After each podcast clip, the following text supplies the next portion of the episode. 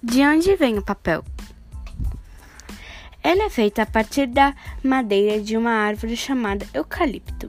Todas as árvores possuem suas células uma substância chamada celulose. É a partir dela que o papel é fabricado.